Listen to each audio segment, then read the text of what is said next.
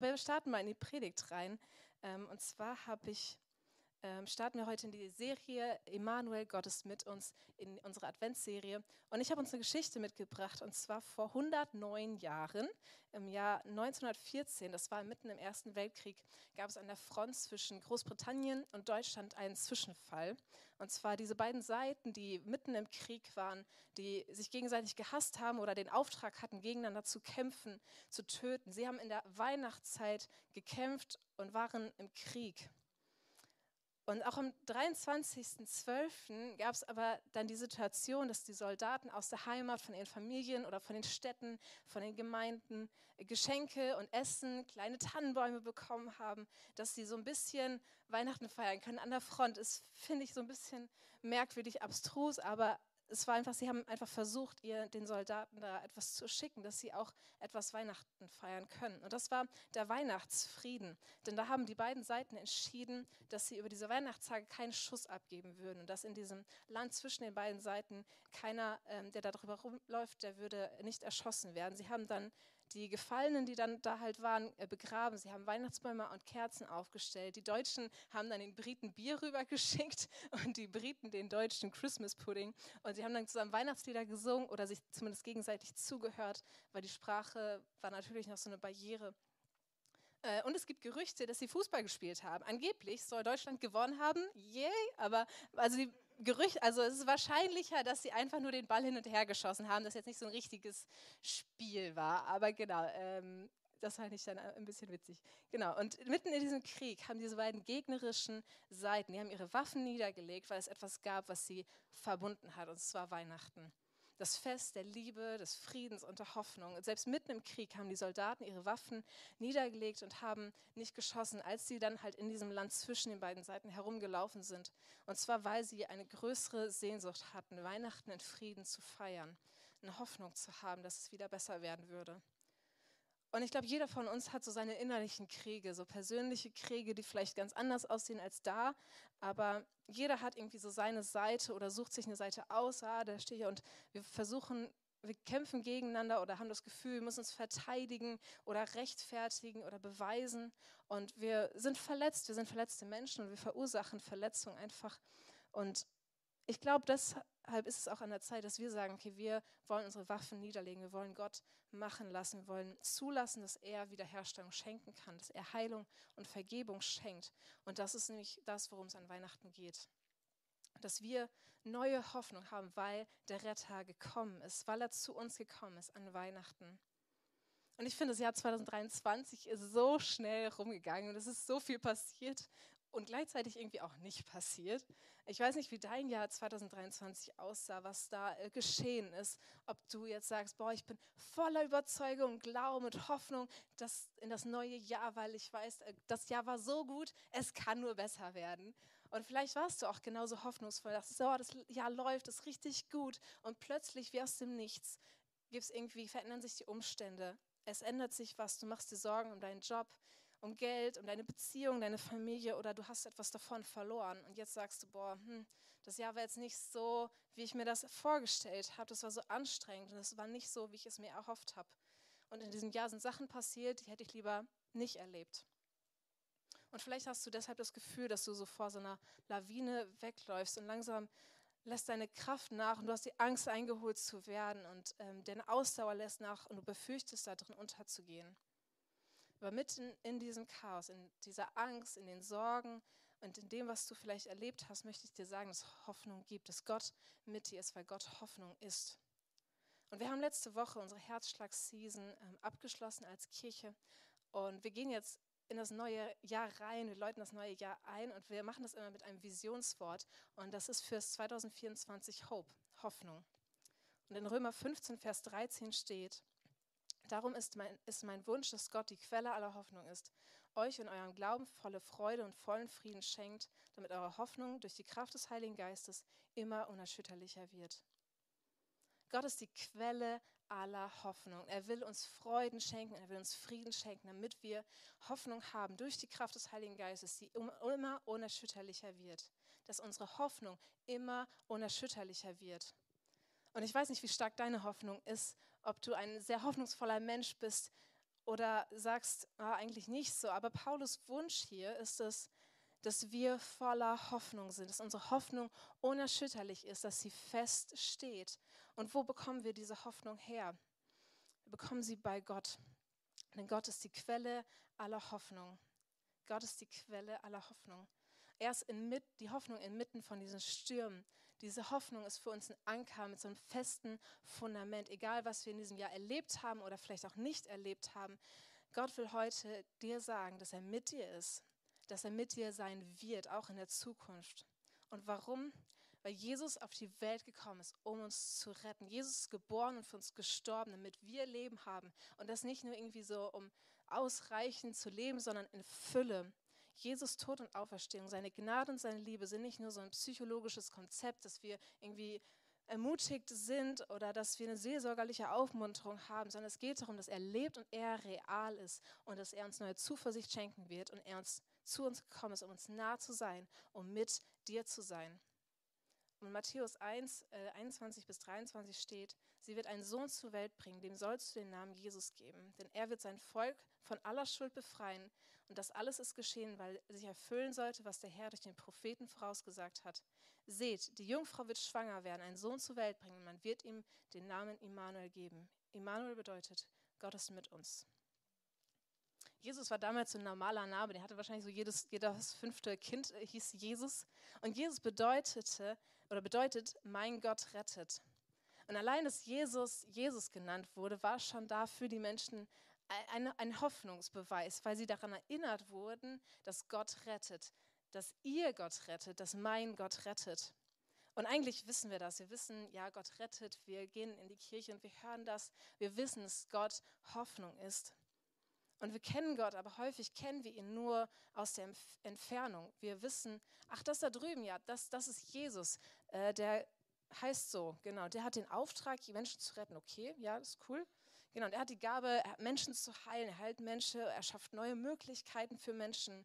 Aber nee, nicht für mich. Also für die, das ist gut, der steht da hinten. So viele Menschen kennen Gott, aber sie kennen ihn nur von weitem. Er ist weit weg für sie. Viele kennen seine Mission, aber sie kennen Jesus nicht persönlich. Und viele Menschen wissen vielleicht auch, was er getan hat, dass er für uns gestorben ist, aber sie wissen nicht, was es mit ihnen persönlich macht, was es in ihnen auch verändern kann. Und in Vers 23 steht, man wird ihm den Namen Immanuel geben. Also Jesus hatte den Namen Jesus, aber die Menschen werden nicht diesen Namen nutzen. Stattdessen geben sie ihm einen Spitznamen, Immanuel. Also ist viel länger als Jesus, aber gut, kann man so machen. Und obwohl Jesus Name mein Gott rettet bedeutet, haben sie ihn Emanuel genannt. Und zwar, weil er diese besondere, einzigartige Eigenschaft hatte, wovon ich glaube, dass wir sie alle brauchen. Und das ist, dass wir mehr brauchen als nur einen Retter. Wir brauchen diese Hoffnung, dass er mit uns ist.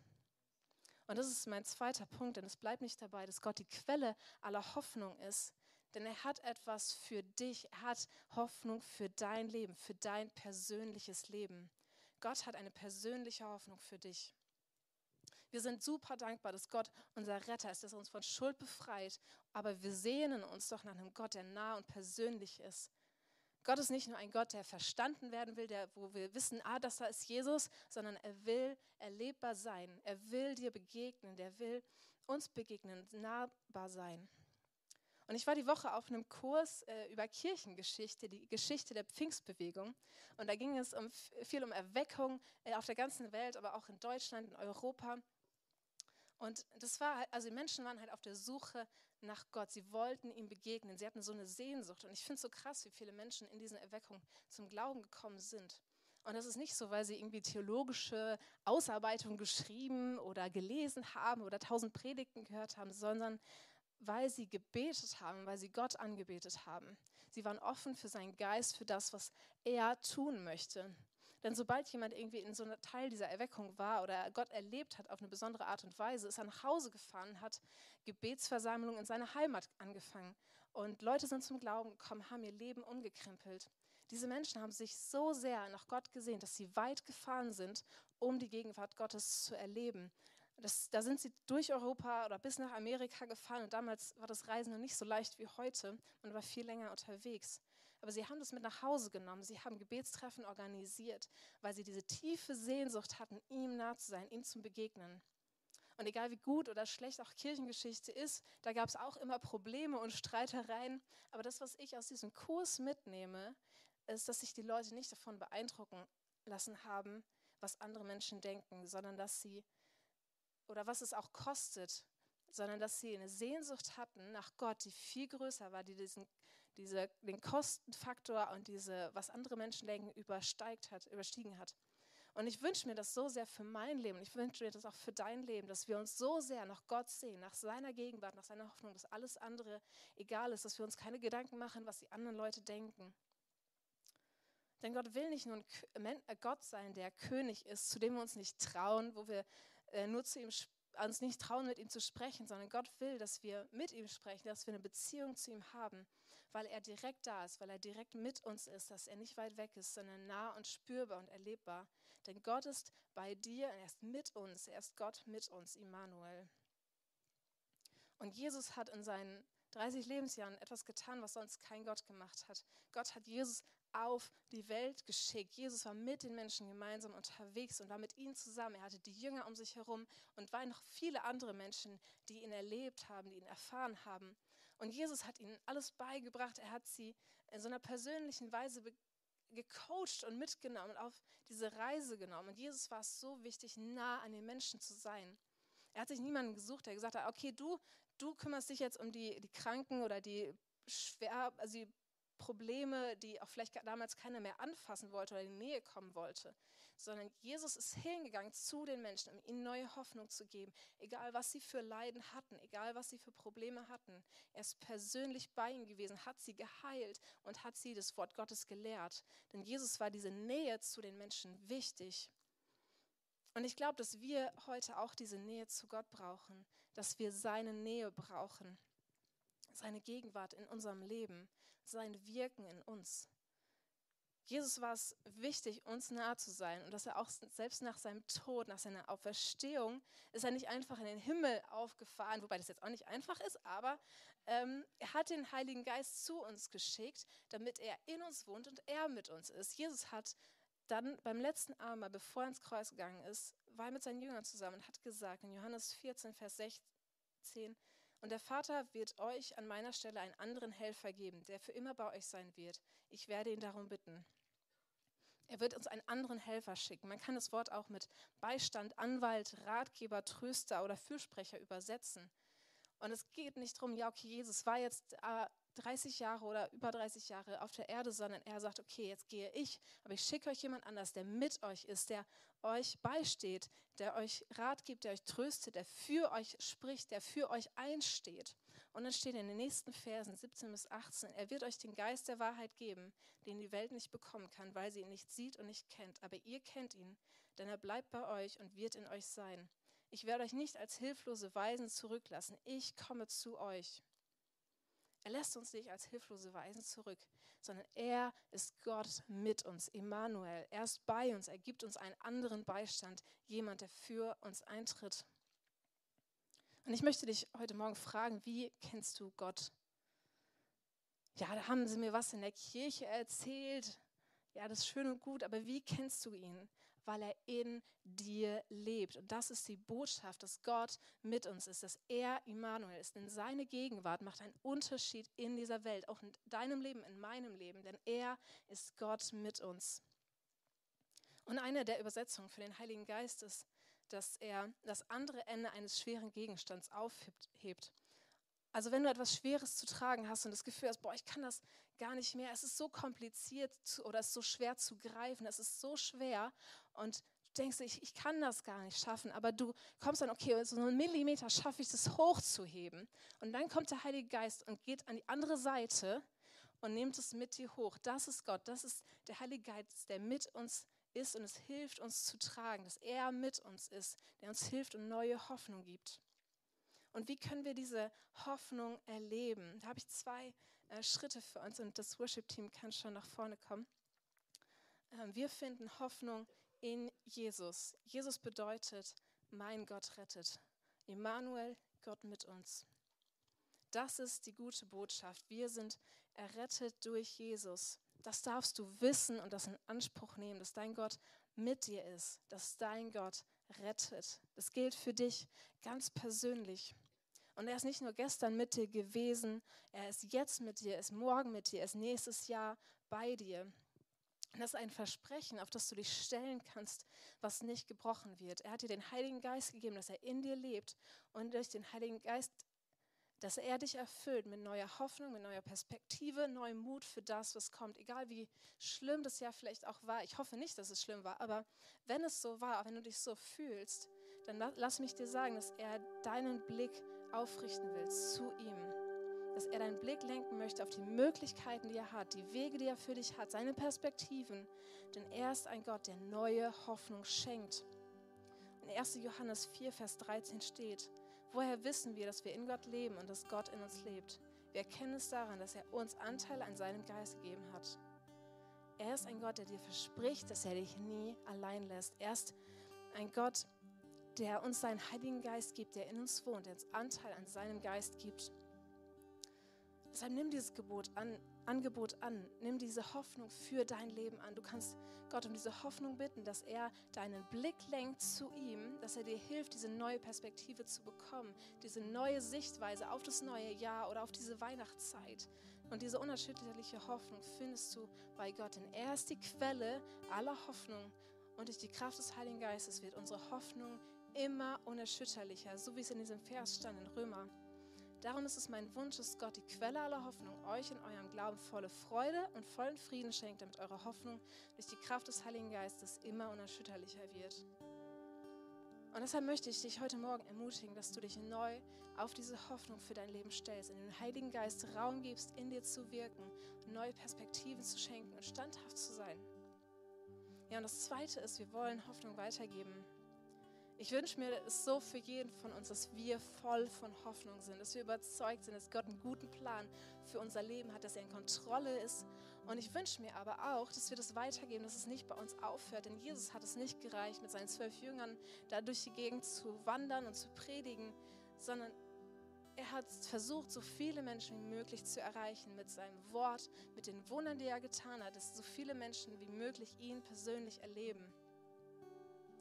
Und wir kommen jetzt gerade aus der Herzschlag-Season, wo wir genau, wo wir versucht haben, noch mal uns neu zu konzentrieren auf das, was wir auch geben wollen. Und wir gehen in dieses neue Jahr rein mit dem Visionswort Hope, Hoffnung. Und wir brauchen Hoffnung für unser Leben. Und wir haben neue Hoffnung durch Jesus bekommen aber wir wollen auch Hoffnungsspender sein. Wir wollen Menschen neue Hoffnung geben, sie ermutigen, dass Gott einen Plan für ihr Leben hat, dass sie sie nicht vergessen hat, dass er sie nicht alleine lässt, sondern sie sieht und sich um sie kümmert. Und für das nächste Jahr haben wir Einsätze geplant, das habt ihr im Herzschlagabend gehört oder ihr lest es an diesen Broschüren, die auch noch hinten ausliegen, ähm, wo wir ja zu den Menschen gehen wollen und ihnen neue Hoffnung geben wollen. Und dabei bin ich ganz, ganz sicher, dass Gott auch uns neue Hoffnung geben wird durch das, was wir da tun, wo wir Hoffnungsspender sind. Oder auch jetzt in der Weihnachtszeit, die startet, das Fest der Liebe. Wir sehen das in den Weihnachtsfilmen, dass Menschen offen werden, dass die Herzen von Menschen offen werden und auch für andere helfen wollen, dass Türen offen sind, dass Leute geben wollen, dass sie helfen wollen. Und zum Beispiel mit den Altstadtengeln, die wollen Menschen, Weihnachten zu den Menschen bringen. Sie wollen ihnen Geschenke machen, ihnen helfen. Und wir wollen sie unterstützen, diesen Menschen zu dienen, ihnen neue Hoffnung zu geben, dass sie gesehen sind, dass sie nicht vergessen sind und dass sie wichtig sind. Denn das ist es, worum es an Weihnachten geht, dass Jesus auf die Welt gekommen ist, um zu retten. Er hat sich nicht diese zwölf Jünger ausgesucht, sondern er ist für alle gekommen, damit Menschen ihn erkennen und ihm nachfolgen, dass ihr Leben, was ihr Leben verändern wird. Gottes Herz ist zerbrochen, wenn er sieht, wie viele Menschen ihn nicht kennen oder wie viele Menschen ihn nur aus der Ferne kennen. Er möchte, dass alle Menschen die Wahrheit erkennen, dass er gekommen ist und an Weihnachten auf die Welt gekommen ist, um Hoffnung zu geben, uns Rettung zu geben und zu zeigen, dass er mit uns ist. Und das wünsche ich mir für uns, dass unser Herz weich wird für die Menschen, die ihn noch nicht kennen. Und dass wir uns hier am Campus Süd auf unseren Blick auf die Leute richten hier in der Umgebung, die ihn noch nicht kennen, diese gute Botschaft von Jesus noch nicht gehört haben. Und als ich diese Predigt geschrieben habe, ist mir das so wichtig geworden, das mit euch zu teilen. Denn ich glaube, dass wir hier im Süden Düsseldorfs einen Unterschied machen können. dass wir, diesen, äh, dass wir einen Unterschied machen können für Hellau, für Garat, für Langfeld, Monheim, Solingen und aus welcher Stadt du noch immer kommst oder aus welchem Stadtteil. Denn Gott hat einen Plan mit dieser Kirche. Gott hat sich etwas gedacht, als er uns dieses Gebäude gegeben hat. Gott hat die Menschen gedacht, die heute vielleicht noch nicht hier sind, aber die vielleicht nächste Woche hier sind oder in zwei Wochen ähm, oder nächsten Monate oder Jahren, die hierher kommen werden und ihn auf übernatürliche Art und Weise begegnen werden, die seine Liebe und seine Gnade erleben und neue Hoffnung für ihr Leben bekommen. Und das können wir nicht alleine, wir können viel aus unserer Kraft tun, aber Gott ist der, der da den Unterschied macht. Und ich glaube, wenn wir unser Gottes Herz ausrichten, wird er großartige Dinge tun. Werden wir erleben, wie er Wunder tut, wie Menschen zu ihm kommen, dass wie er Menschen zu sich zieht und die Kirche auch ein Zuhause für Menschen werden kann, weil Gott hier ist. Nicht, weil wir hier so tollen Gottesdienst machen, sondern weil Gott hier ist, weil er Gott mit uns ist, Emmanuel. Gott ist mit uns, er ist Immanuel. Und diese göttliche Hoffnung ist so nah, sie ist nicht weit weg. Und diese Hoffnung will dich durch deinen Tag tragen. Sie will dir neue Perspektiven schenken. Und ich möchte dich ermutigen, gleich bei dem nächsten Lied zum Gebetsteam zu kommen. Denn ich glaube, dass wir alle eine Erinnerung brauchen, dass Gott Hoffnung ist, dass er mit dir ist. Und so häufig erwische ich mich dabei, dass ich denke, so, ah, wie soll das denn alles werden? Ich sehe den Weg Gottes da nicht oder ich zweifle an diesen Versprechen. Und ich glaube, dass wir uns neu und gegenseitig ermutigen dürfen, dass Gott Hoffnung ist, dass er uns durch seinen Sohn Jesus gezeigt hat, dass er mit uns ist, dass er uns nicht vergessen hat, dass er gute Gedanken über dich hat. Und ich lade dich ein, einfach gleich zum Gebetsteam zu kommen, dir das neu zusprechen zu lassen. Denn wir sind eine Kirche, wir wollen gemeinsam unterwegs sein, gegenseitig ermutigen, weiterzugehen. Und das müssen wir nicht alleine durchstehen. Deshalb während dem nächsten Lied wird das Gebetsteam gleich hier vorne stehen. Und wenn du diese Hoffnung noch nicht hast, wenn du heute hier bist und denkst, boah, ich habe diese Hoffnung noch nicht, ich bin verzweifelt oder ich weiß nicht, wie jetzt der nächste Schritt aussieht, wie mein neues Jahr aussieht. Gottes Hoffnung, er hat dir seinen Sohn Jesus gegeben, er ist für dich gestorben und auferstanden, damit du lebst, dass deine Schuld vergeben ist und du neue Hoffnung bekommst. Jesus steht mit offenen Armen da und wartet, dass du zu ihm kommst, dass du sein Gebot annimmst, dass du ihm in dein Leben einlädst und dass er in deinem Herzen wohnt und dass du Teil dieser Familie bist, Teil, sein Kind wirst und Teil dieser Geschichte. Und ich spreche davon, auch wenn du vielleicht lange Zeit jetzt, also das Gott kennst und lange Zeit jetzt aber nicht mehr an ihn dran warst, dass du dieses größte Geschenk, diese größte Liebe einfach nochmal neu annimmst. Und wenn du heute hier bist und das Gefühl hast, Gott tut da gerade was in deinem Herzen, möchte ich einladen, einfach das anzunehmen, was Gott für dich hat. Dieses neue Leben, was er für dich hat, diese neue Hoffnung, und wenn du der Entscheidung treffen möchtest, Jesus heute in dein Leben einzuladen, dann machen wir jetzt nichts Komisches, aber ich möchte dich einladen, einfach ein Gebet mit mir mitzusprechen. Und wir als ganze Kirche werden mitbeten. Und wenn du jetzt heute hier bist, wollen wir einfach die Augen schließen als ganze Kirche und äh, Privat, also Privatsphäre schaffen. Ich danke dir, Gott, dass du heute hier bist. Und wenn du ihn einladen möchtest, dann sprich mit mir zusammen. Danke, Herr Jesus, dass du am Kreuz für mich gestorben bist und wieder auferstanden bist. Danke, dass du mich liebst, dass du mir meine Schuld vergibst. Jesus, sei du mein Retter, sei du mein Herr. Ab heute folge ich dir nach für den Rest meines Lebens. Amen. Amen.